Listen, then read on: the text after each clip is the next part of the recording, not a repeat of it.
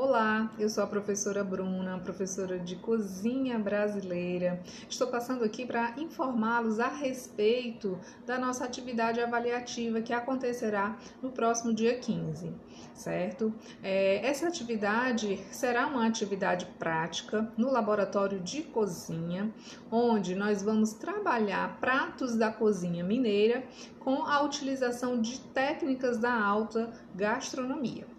Vamos trabalhar conceitos que já vimos em sala de aula, como métodos de cocção, técnicas de corte em vegetais e em carnes. E para isso acontecer, nós precisamos é, seguir um roteiro que é muito importante para que vocês possam executar essa atividade da melhor maneira possível. Vamos trabalhar em grupos, grupos de seis pessoas, para que vocês possam executar um menu de três pratos: entrada, prato principal e sobremesa.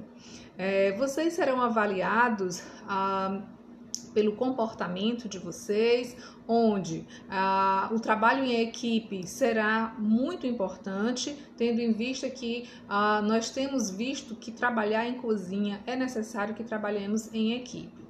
Da mesma forma, vamos observar a higiene nos procedimentos de culinária, tendo em vista que isso é uma regra quando se trabalha com preparos de alimentos.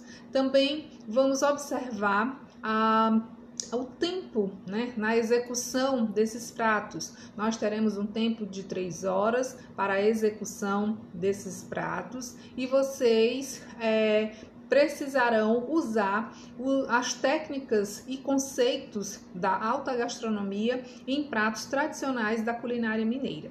Eu espero que vocês estudem né, mais um pouco esses pratos para que vocês possam aplicar da melhor maneira possível as técnicas. Até o nosso próximo encontro.